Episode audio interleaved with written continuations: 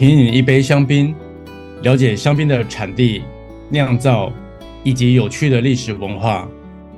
酒香伴随阅读的脚步，举起手中的香槟，致敬香槟制作过程中参与的每一位手艺人。联合开帕，独享时光。我是主持人李成宇。你应该喝过香槟。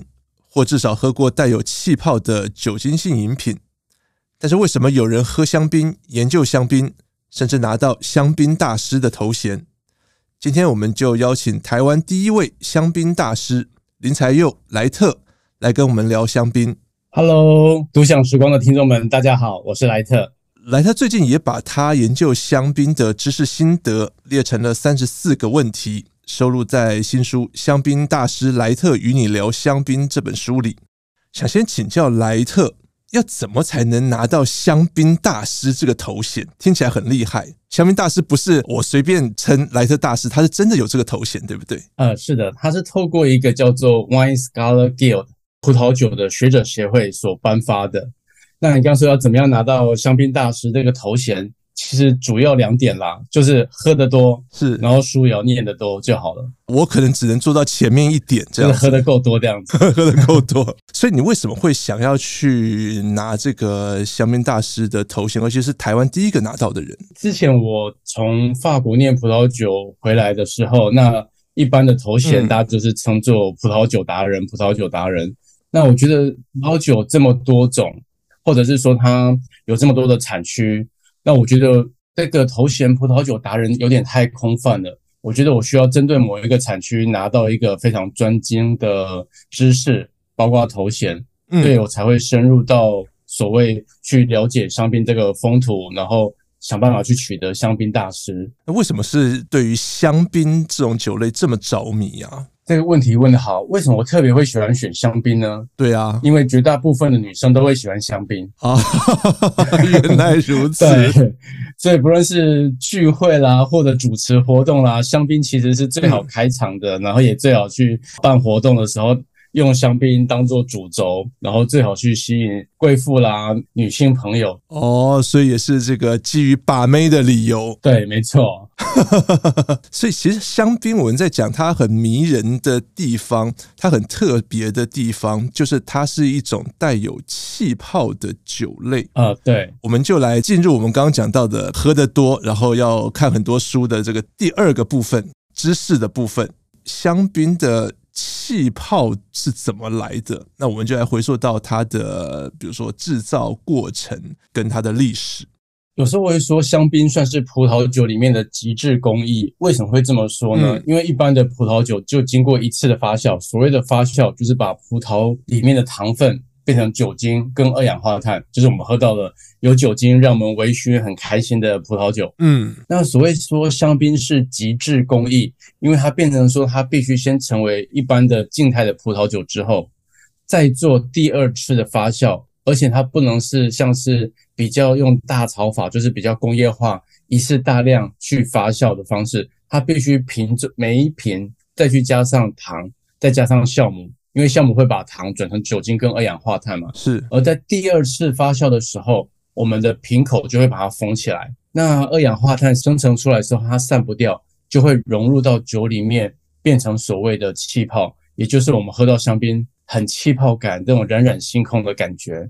而因为这种气泡感，让香槟会有一种华丽感，是。也就是像我们在喝，比如说以喝红酒跟喝香槟来比较的话。喝香槟就是会有一种很啊气泡赋给的这种华丽的感觉，所以每次讲到香槟，也会让人有一种奢华感，然后幸福感、愉悦感。那喝葡萄酒当然也会有这种微醺感，但是跟有气泡带来的这种华丽感就会完全不太一样。所以像刚刚会提到说，很多的活动会希望用香槟来开场，就是让大家喝了香槟有一种愉悦感，有一种华丽感，有一种。尊荣感，所以其实我们大家都会很好奇，香槟的这种气泡，如果回溯它的历史的话，我们是刻意想要制造出气泡感而去研发这样的酒品吗？呃，其实现在有一种气泡酒叫做 Penna，也就是被称作祖传的气泡酒哦，祖传对啊，应该翻译叫做祖传。嗯、对，那为什么会这样子称？因为他们并不是透过刚刚说的香槟的瓶中二次发酵的方式，其实在所谓的这种祖传 Penna 这种气泡酒，其实可以追溯到甚至到一两千年，甚至两千多年前。哇，为什么会有这种所谓的祖传的气泡酒？是因为我们刚刚提到说，酵母会把糖分变成酒精跟二氧化碳嘛。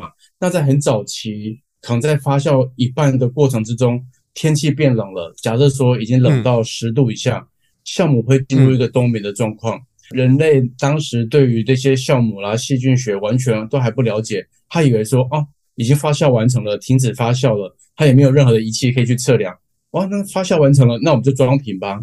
一旦装瓶之后，瓶口装好，但隔年春天又是回暖，回暖可能回到二十度，酵母会从冬眠中再度苏醒，又开始再度发酵，嗯，对，它就发酵了。那发酵之后，它产生的二氧化碳散不掉，也就会变成气泡。当时人觉得，哇，怎么会有气泡呢？好奇怪哦。但是觉得也还不错喝，那就继续这样子去酿造。但是他们也不懂为什么会有这样子的方式。那这个是比较偏向自然酒，叫做 Penna 这样子一个祖传的气泡酒的生产方式。是。那其实像我们刚刚提到说，诶，是不是人类想要刻意去酿造出这样酒？我觉得算是一个上帝的杰作吧。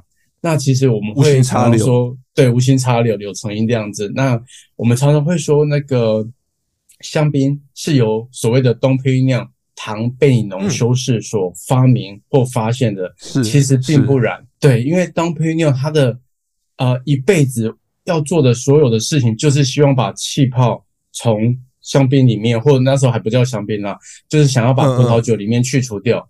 因为只有香槟产区有这样的气泡，那、嗯、当时的酒是要侍奉给那些神职人员，然后侍奉给上帝。嗯嗯，那大家都说，诶，为什么我们的酒没有气泡？只有你的酒有气泡，嗯，这应该算是瑕疵品哦。反而是瑕疵品，对，是瑕疵品。所以他的记录就是希望说，怎么样把气泡从葡萄酒中去除掉。嗯。所以不是我们想象的那样，他反而是想要把气泡给去除，而不是说我要把气泡维持在酒里面，变成一个很特别的酒款。对，刚好相反。然后一直到他的后面的地址，然后包括说有一些世人开始发觉说，哎，其实这样的气泡酒也还蛮好喝的啊。那其实我们就可以开始来制作这样子一个气泡酒，然后后来被称作香槟这样子。其实我们谈到葡萄酒专业知识的话，难免都会谈到葡萄的品种。香槟，好，我们知道它是在香槟区才能称作这种气泡酒为香槟。它主要是哪些种类的葡萄？其实我们在香槟产区或我们在喝香槟的时候，一般喝到的就是三种葡萄品种。嗯，白葡萄是夏多内、夏多内，红葡萄品种就是皮诺诺瓦跟皮诺蒙尼耶这两种葡萄。其实这三个葡萄品种占了将近整个香槟产区的九十九点多趴的葡萄产量。那其实另外不到一趴的还有另外四种，但是因为实在是太少了，所以其实大家也很难喝得到。香槟其实，我个人很好奇的是，它的一个制造过程里面，它需要转瓶除渣。我觉得这个是对于我们来说很有趣的一个过程。对，只有香槟最特别会需要转瓶除渣这这道工序。所以刚刚也会提到说，香槟是非常极致工艺的表现。我先说一下好了，像我们有现在常常在流行一些自然酒，是那大家可能也喝过一些自然酒，那自然酒。你在倒到杯子里面的时候，你会看到，尤其是白酒，其实红酒也看得出来，就是会浊浊的，带有一些渣。是，对，对，因为自然酒强调的就是它不不澄清、不过滤，所以酒里面会有这些渣是正常的。那我们想想看，我们香槟刚刚也是说它成为静态酒之后，再加入酵母跟糖，让它做瓶中二次发酵，是，所以酵母就会留存在瓶子里面。我们会觉得香槟是一个很华丽的表象。那如果倒到杯子里面是浊浊的液体，一定觉得不好看，呃，视觉上不美观。对，视觉上会不美观。所以当事人会想说，我要怎么样把酵母去除掉？酵母有大有小，其实很不容易去除。所以后来他们想到一个最好的方式，就是先让瓶子先是一个水瓶，水瓶的状况下，你可以看到瓶子的底部都会有那种死掉的酵母，就是酵母的渣。然后开始去转瓶的动作的时候是。把瓶口慢慢的往下，嗯嗯，然后每天都是转一些些，转一些些。其实这个工序几乎是要花到两个月的时间。所以像在早期会有一个转瓶工人，他可能一天会要转到四万瓶，专门找一个人转。对，就专门找一个人来转，在地窖里面这样转瓶，然后让它慢慢的有一个角度，然后同时让瓶口最终可以往下，让酵母全部沉淀到瓶口下面。那其实很多人会问我说，那为什么不一次把它倒过来就好了？对啊，一次倒过来不是沉淀物就倒下来？嗯，所以刚刚有提到说，酵母的一些或这些渣有分大的跟小的。如果是大的那些渣，你直接倒过来就直接到瓶口了。但是有些小的悬浮物，它其实是跟它的比重跟酒液差不多，一次倒过来的话，它就会永远的漂浮在酒液里面。哦，原来如此。所以慢慢转瓶的意义是在于说，让小的渣、小的悬浮物可以附着在大的悬浮物上面。当你慢慢移动的时候，它就会跟着大的悬浮物一起沉积到我们的瓶口、瓶底这个地方了。不是说酿酒人都笨笨的，不会一次把它到位，反而是因为他有这样的经验累积，发现这样的转瓶才会让渣尽量的聚集，然后移除。对，这样子才可以还给我们香槟非常透彻、非常漂亮的颜色跟透明度。来特刚刚讲到自然酒，是香槟它也会有自然酒吗？现在很流行自然酒的这样的风潮。没错，现在也有一些香槟走的是自然酒这个风格，这个派别。嗯，他们也就是诉求在葡萄园里面尽量避免人工的化学肥料啦、人工的杀虫剂啦，在酿造的时候也尽量去偏向自然，少添加一些人工添加物，像是二氧化硫这些东西。然后我看到你书中还提到小农香槟，对不对？可以帮我们介绍一下吗？其实香槟这个地方也很特别，它不同于其他的产区，比如说香槟比起波尔多来讲，波尔多很多就是大集团，他们自己有酿酒厂，自己有葡萄园，嗯，所以当他们自己种植葡萄、自己酿造、挂着自己的标去销售，这些都是我们很熟悉的。但是香槟它的整个葡萄园里面，将近有七十 percent。是属于葡萄农的哦，所以我们知道的一些香槟大厂，比如说我们知道摩 A 熊洞啦，嗯，凯歌夫人啊这些，其实他们有自己的葡萄园，但是他们绝大部分的葡萄还是必须跟这些葡萄农来配合。所以像刚刚说，呃，一些大厂，它可能假设说，它可能有自己十，它的产量有十 percent 是来自于自己的葡萄园，但是有九十 percent 是要跟这些葡萄农收购。所以就变成是说，种葡萄的是葡萄农，然后生产的才是这些大厂，行销的才是这些大厂。那回到刚刚说的小农香槟，也就是我们会称作 RM 香槟，它的意义是什么呢？因为他们以前早期可能在父执辈啦，甚至以前更早之前就是种葡萄，他只要负责生产葡萄，那每年可能八月九月这些大厂就会来收购，他就只要生产葡萄，把葡萄。卖给大厂就好了，然后就可以准备过冬了。嗯，但是他们现在的年轻人也开始会觉得说，其实香槟应该也有自己的风土，因为大厂他们追求的是风格一致化。嗯，但是香槟其实它每个地方有它自己的土壤啊、气候啦。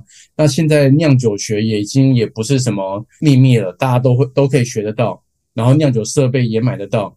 所以这些所谓的葡萄农也想要去酿造一些自己风格特色的香槟出来，所以他会有自己的葡萄园，可能两公顷，然后他自己买了自己的一些酿酒设备，然后自己试着来酿酒，想要表现出自己土地的风情的香槟出来。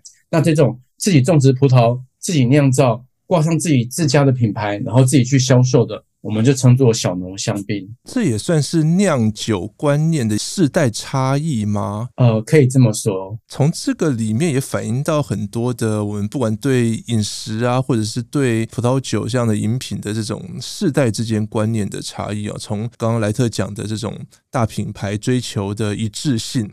到现在很多的小农啊，或者是说很年轻的世代，他们自创的一些品牌啊，讲究的是独特的个性。对，其实像书里面有一篇叫做《香槟是不是不重视风土》，因为当时就会曾经有一个学员问我说，为什么香槟就是酿造出来就是讲究风格一致？希望今年的香槟跟去年跟往年都应该是风格一致。是啊，这是我们对于香槟的比较刻板或既有的印象。因为以前我们都是比较容易喝一些大厂的香槟，对，这些大厂的香槟，它的风格就代表它的品牌。大家比如说喝到波浪卷的香槟，嗯，那会觉得说哇，它就是有那种比较坚果的味道，比较成年的味道，就是它一致性的风味。可能来年后年，当你想要喝到这样风味的话，你就会去买波浪卷的香槟。所以对于香槟厂，他觉得说它的风格的一致性就是它的招牌了，所以他不会想要跳脱太多的变化。嗯，所以很多人会觉得说，香槟是不是所谓的风味应该是跟随品牌？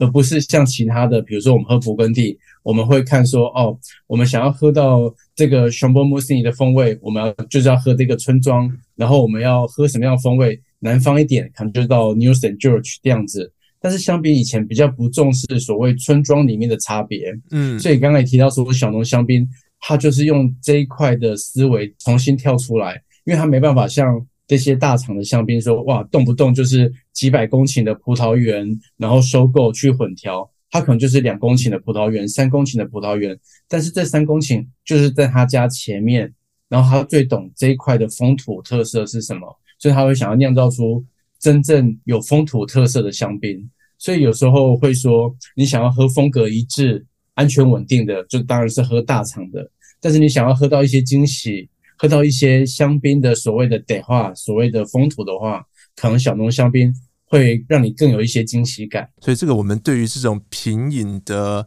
观念，它的标准其实也在慢慢在改变中。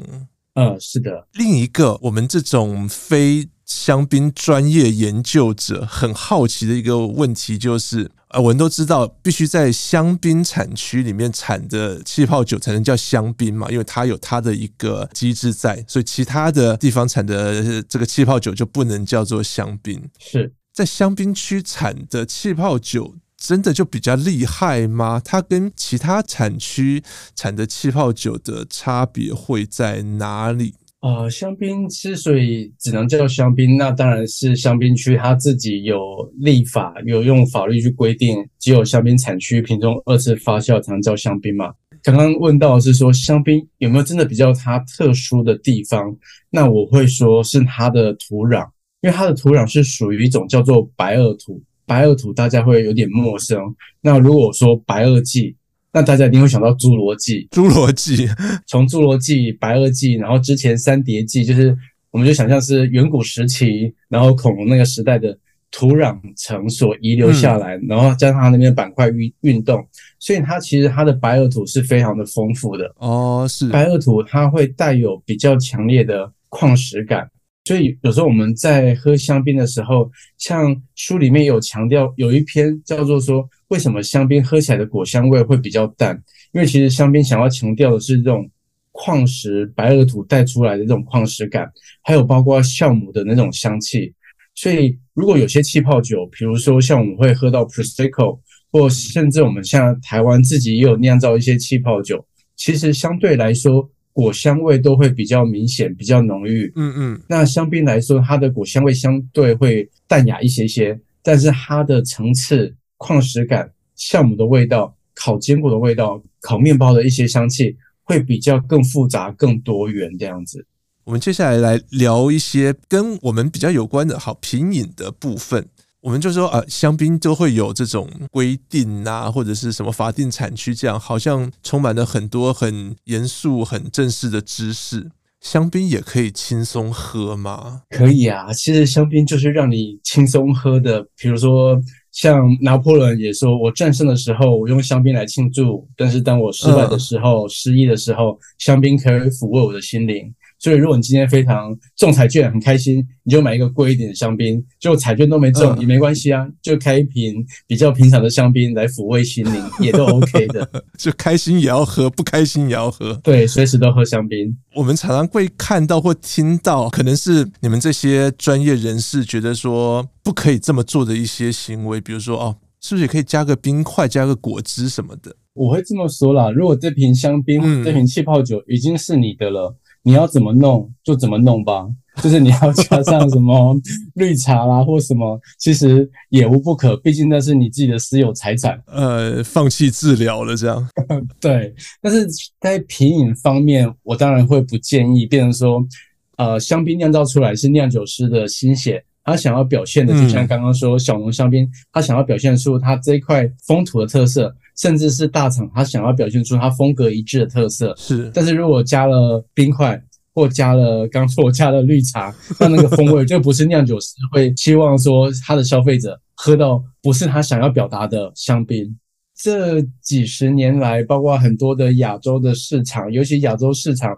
比如说，比较天气比较热的地方，嗯啊、呃，拿到香槟可能不够冰，所以大家会很习惯的去加冰块，加冰块。然后，对，然后有些人会觉得香槟太酸，然后又觉得，但是香槟又是一个华丽感，想要偏偏要开香槟，但是又觉得太酸怎么办？可能就会加一些含糖的饮料。所以后来有一些香槟厂就干脆说，算了，要去教育大家很难教育，那我干脆就是随波逐流，也不能说随波逐流啦，就是因应趋势。好，你们喜欢加冰块，热带的地方你们喜欢加冰块，嗯，我就去生产一些本来风味就比较浓郁的香槟或者是气泡酒，就让你来加冰块，让你加这样。对，就是让你加。就像某位熊洞他们有出过这样子的一个香槟，像 Pomehii 也有出过这样的香槟，它就本来的风味就比较重，而且本来就多留一些糖分，所以让你加了一些冰块之后，它的风味反倒会变成比较均衡。就反正我也没有办法扭转你们这些人的想法，我干脆就调整我自己来，让你们这个加的冰块也好喝，销售也销售的出去，那就可以了。嗯，那其实也不只是说我们亚洲地区，其实像在香槟产区，我记得印象很深刻的一次经验是十几年前，那时候啊、呃，我还是觉得说喝香槟、喝葡萄酒应该就是要纯喝。那有一次在香槟产区，就是在他们餐厅、嗯嗯，然后我就点了一杯皇家基尔。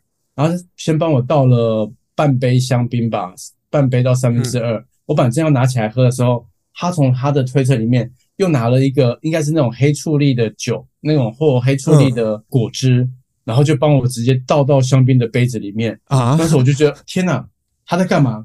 他他怎么可以这样做？十几年前对于香槟也还没那么懂，而且人家是法国人，人家是侍酒师，我也不不好意思说什么。然后后来。他才跟我说，其实他们有一些开胃酒是会用香槟去混合一些甜酒啦，或者比较甜的饮料来让大家开胃来喝。而他们选用的一些香槟，或许本身呃品质上面不是那么好的，因为其实在香槟的酿造过程之中，或者说它刚开始有一个榨汁的动作，那榨汁有分第一道，可能我们简单说，可能第一道榨汁，第二道榨汁，比较好的香槟可能就是。第一道榨汁 free run 的部分，这个是最纯粹的，嗯嗯嗯，然后再去做挤压之后的，可能会带有比较多的杂质，带有比较多的杂质，可能一般他们在处理就是多加一些糖，因为加糖有时候我们会戏称说有点像是化妆的概念，如果没那么好的话，就是化一些妆就会弥补一些呃瑕疵。嗯，香槟也要修图这样，对，是稍微修图一下。那或者是这样的香槟价格比较低，他们餐厅就是拿来当做调酒，也是会有，啊、就像刚刚说，像是皇家基尔这样子，嗯嗯嗯，就是很有名的香槟调酒。其实它的风貌也是可以很多元的。对，我觉得有时候喝香槟就是开心喝，也不要这么的严肃或讲究。当然是，如果你今天喝到是一瓶一万块、两万块，比如喝到两万多的沙龙，那当然就是千万不要加冰块，嗯、不要加乱玩。对，就是要喝它的原始的风味。但是如果你今天喝的是一千块的香槟，你喜欢怎么搞，开心开心就好。啊，我们常常现在都流行喝葡萄酒搭餐，很多现在很多的 fine dining 啊西餐在台湾也是很风行。香槟的 pairing 算是百搭吗？什么都可以搭。啊、呃，其实有流行这么一句话，叫做“香槟是美食的百搭”。对啊，那我觉得这是一个很好的行销手法。啊啊，那也包括说，的确，香槟的风味因为它很细致，所以它配上细致的食物的时候，它很 OK。配上重的食物的时候，你可能感受不到香槟的风味，但是也不会说有不好的味道产生。因为有时候我们很怕说红酒搭配上生蚝，那可能就有铁锈味。哦那其实我自己并不完全认同或赞成说香槟是美食百搭，因为说香槟是美食百搭的这句话的背后有一些贬义，就像我们有时候说啊，这个人就是很好相处，那其实就是一个相怨的概念，就是他可能没有什么原则，对，没有什么太明显的个性，就像我们说那件衣服是百搭，就大概就一定是黑色或白色的 T 恤。就是它搭什么都不会抢了风采，没特色。如果说香槟是美食百搭，对，就是说它没特色了。所以有时候我还是会强调说，香槟尽量是可以很好的香槟，尽量单喝。嗯，那如果去搭配食物，尽量还是可以搭配一些味道比较优雅的、比较细致的食物。因为如果说今天好香槟，虽然说美食百搭，搭配麻辣火锅没有什么不好，但是麻辣火锅你一吃下去，香槟本来那种很优雅的花香，可能就感受不到了。吃麻辣锅你就带一瓶一千块的香槟就好，不要带太贵这样。或者有时候我会蛮建议搭配像 Moscato 这种葡萄酒，就是有酸有甜，嗯嗯，因为酸可以解油腻，那甜又可以平衡辣度，最刚好。对，那如果说搭配香槟，那可能只剩下酸度来解油腻。那本来香槟里面这种花香啦、果香啦、烤面包的香气。你在吃完鸭血之后都不太可能感受得到了，所以莱特，你会推荐香槟搭什么最好吗？香槟搭什么食物最好？嗯，我自己搭的话，完全不考量到金钱的话，其实我会很喜欢搭配鱼子酱。嗯，怎么说？因为像香槟，我们感受到它是气泡嘛，跟这种很细微、很优雅的香气，而鱼子酱也是。它其实我们在吃鱼子酱的时候，并不是用牙齿去咬，而是用。嗯就是可能一般我会把鱼子酱放在舌尖，然后舌尖往上推，顶到上颚，让鱼子酱慢慢的爆破。那、嗯、那种爆破感觉其实就像气泡在你口中爆破感觉。然后鱼子酱它的味道并不是像我们乌鱼子这么的强烈，但是它是有一种非常啊，该怎么说，大海的那种鲜味。如果挤破的时候，它会整个瞬间流淌到你的味蕾上面。嗯，那那种香气是也是非常的细致。非常的需要花心思去感受，然后那种香味可以持续十几秒。那持续十几秒快淡掉的时候，我再喝一口香槟。那香槟等了气泡啦，跟它的香味，跟它土壤带出来的矿石味，会再把鱼子酱那种海鲜的风味一次再点燃回来。哦，所以我会觉得说，我很喜欢搭配鱼子酱。听众朋友，下次如果有遇到鱼子酱搭香槟的场合的话，可以试着回想莱特刚刚的这种品尝的步骤方式，来领略这样的 pairing 的美好。干脆买个鱼子酱来试试看，而且会发觉说，香槟的确有时候会觉得说，香槟算是就是它如果是搭配细致的食物的时候，它算是一个美食的放大镜。嗯，因为刚刚说它搭配鱼子酱的时候，它可以在鱼子酱最后尾韵快消散的时候，再把它的风味。再一次的放大出来。是，如果今天我是搭配一些 cheese，其实你吃一口 cheese，再喝一口香槟，cheese 那种奶香味道也会整个被扩散出来。所以曾经我有过一个很好玩的实验，就是用香槟来搭配臭豆腐。这结果呢？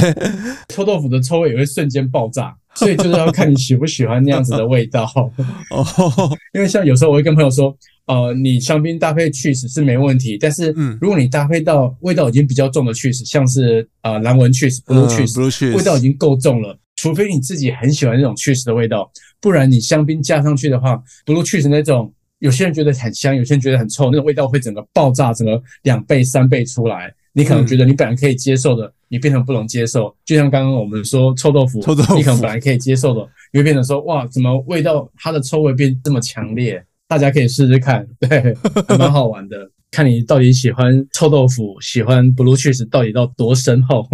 谈完了 pairing 之后，莱特可以教我们怎么样开香槟吗？我觉得这个我遇到了不同的情境。一般我们都会想象开香槟就是那种摇一摇，然后啵一声，然后让香槟冒出来那种庆祝、很欢乐的场合。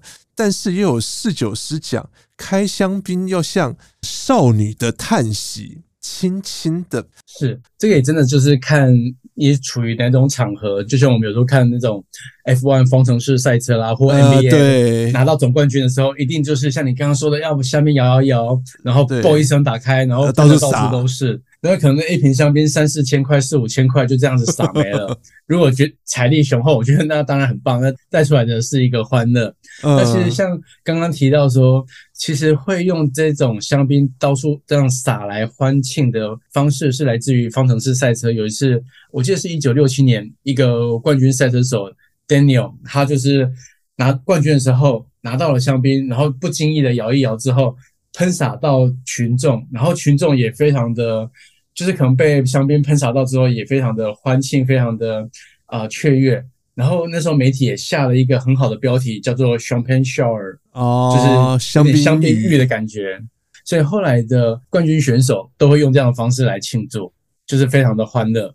是，回到我们在餐厅里面，如果说今天我们开香槟，嘣一声，就其实有时候会让我回想到年轻的时候，二三十年，我们去一些海产店，桌上都会有那种擦手巾，但是以前擦手巾会包在一个塑胶袋里面，然后大家就是把它挤着，然后嘣，对对对对对，但有时候会被吓到，嗯，因为如果是隔壁桌突然嘣，你会可能会被吓到，因为那个时候也蛮大声的，那开香槟的声音绝对不比那个来的低，嗯，那后来是在法国。玛丽皇后觉得说，吃法餐要非常的优雅，开香槟不应该有“啵”一声这么大声来打扰到客人的兴致，所以会要求说，开香槟应该要非常非常的优雅，让它的气排出来。所以在法式餐厅的侍酒师在开香槟的时候会很稳，就是让软木塞慢慢的出来，然后里面的气你会听到的会是这样子的声音，那我们就是称作。少女的叹息，那如果没开好，啵一声，那就是少女的激吻了。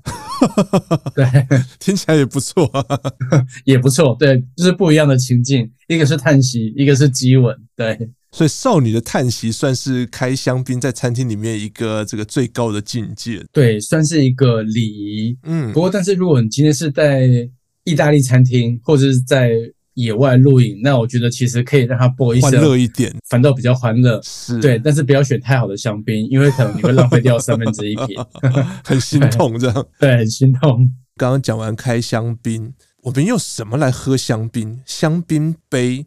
在那种很古早、古早的电影里面呢、我们看到这种剧中人在喝香槟，他们是用那种现在几乎已经看不到的高脚，但是是平底的那种杯子，然后每个人就这样子端着。那后来我们又出现了笛形杯呀，那现在好像诶，笛形杯是不是又在主流的论述里面不是这么的适合香槟的香气等等？我们先从笛形杯来讲好了。笛形杯，我相信现在很多的酒吧啦、餐厅也都还在使用。对对，那笛形杯倒香槟，那当然就是大家很既定的印象。迪型杯因为它的杯口很小，所以香槟倒下去的时候，它的泡泡不容易散掉，而且你只要倒三分之一杯，它的泡泡就可以升到一整杯，所以看起来很漂亮。嗯，是是，而且迪型杯还有一个很好的好处，就像有时候我还是会建议。一些酒吧、餐厅还是要准备一些笛形杯，嗯，就是现在很多网美要拍照，笛形杯拿起来拍照，漂亮，会好看很多。对，嗯，而且你不用倒太多，它的分量就感觉够多了，省钱又美。对，省钱又美，没错。对，那迪型杯有一个优点，或者是说它的缺点，就是说，因为它是一个直直上升的，然后杯口又小，所以你鼻子也放不进去闻。所以，如果当你的香槟的香槟的气味很复杂，变化很多的时候，其实是不容易感受到的，是因为你没办法从这样子一个细细长长的杯子去闻到它的香气。那为什么说它是优点也是缺点呢？因为如果说你的香槟非常的好，这就是缺点，闻不到它复杂的香气。那优点就是当你的香槟不好的时候，别人也感受不到，因为就很快就会喝下去，感受不到说味道不怎么样的缺点。所以低型杯有时候我还是会建议说，餐厅啦或酒吧也还是可以备着。适合拍照，然后适合一些比较初级的香槟或者比较初阶的气泡酒。那好的香槟呢？好的香槟，我就会开始建议用白酒杯，甚至很多的香槟厂，它会针对它自家的香槟来推出他们设计过的香槟杯。嗯，因为有些香槟厂他们推的是白中白，就是以百分之百的 Chardonnay 来酿造的，那有些推的是黑中白。就是主要以黑葡萄酿造的，嗯，它的风味上面还是有一些差别，就是一个白葡萄嘛，一个黑葡萄，它的杯型也会有一些些的差别。但是如果说不要那么复杂的话，一般我们就是建议用所谓的白酒杯，像是最平常的 Riesling 的杯子来喝就可以了，因为它是刚好可以表现出白酒该有的风味，它有足够的杯腹，让香槟的风味在它的杯腹酝酿。杯口收缩，所以你可以感受到香槟的不同的香气。当然，也会有人问说：“哎，那杯口比较大，气泡是不是比较容易消散？”对啊，那当然一定有一好没两好，气泡容易消散。但是我觉得其实不用太担心，因为香槟这么好喝，嗯、倒到杯子里面，应该三十秒内你就喝完了。对，就不用担心气泡很快消散。哦，之前也有人问过说，那如果说我们要真的去感受它的风味的话，那是不是应该用勃艮第的？所谓的夏多内杯，就是它杯口非常的大，嗯、甚至有点它的杯口甚至比我们喝那种咖啡的马克杯还来得大。嗯嗯，嗯，对。那我是跟他说，当然你对你的香槟非常有自信的话，你可以用这样的杯子来喝，它的确会把它的风味更明显的去表现出来。但是如果它的风味、气味有不好的话，嗯、有可能会被你感受到哦。而且有些如果说要办品酒会、品香槟的厂商想要用这样子的一个勃艮第 Chardonnay 的白酒杯来喝的时候，我会跟他建议说，最好不要用那种白酒杯，因为你倒半天，嗯、大家才觉得倒了一点点，因为它的杯子太大了。如果你倒到低型杯的分量，你倒到这种所谓的啊 Chardonnay 的白酒杯，可能大家看起来觉得。